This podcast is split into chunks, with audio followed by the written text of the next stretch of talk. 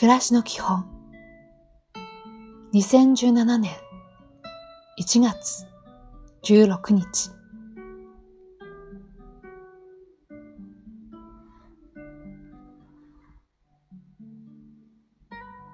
おはよう。大好きな人におはようと声をかけましょう。遠くて会えなくても声にいたします。今日も一日頑張りましょう。そのために今日も丁寧に。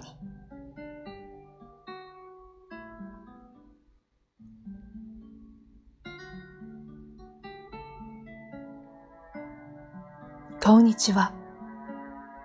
ありがとうという言葉に感謝だけでなく尊敬の気持ちを足してみましょう。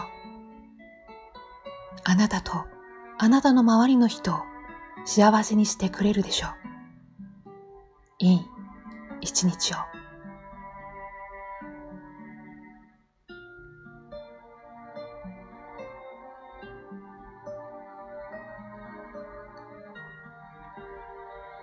おやすみなさい。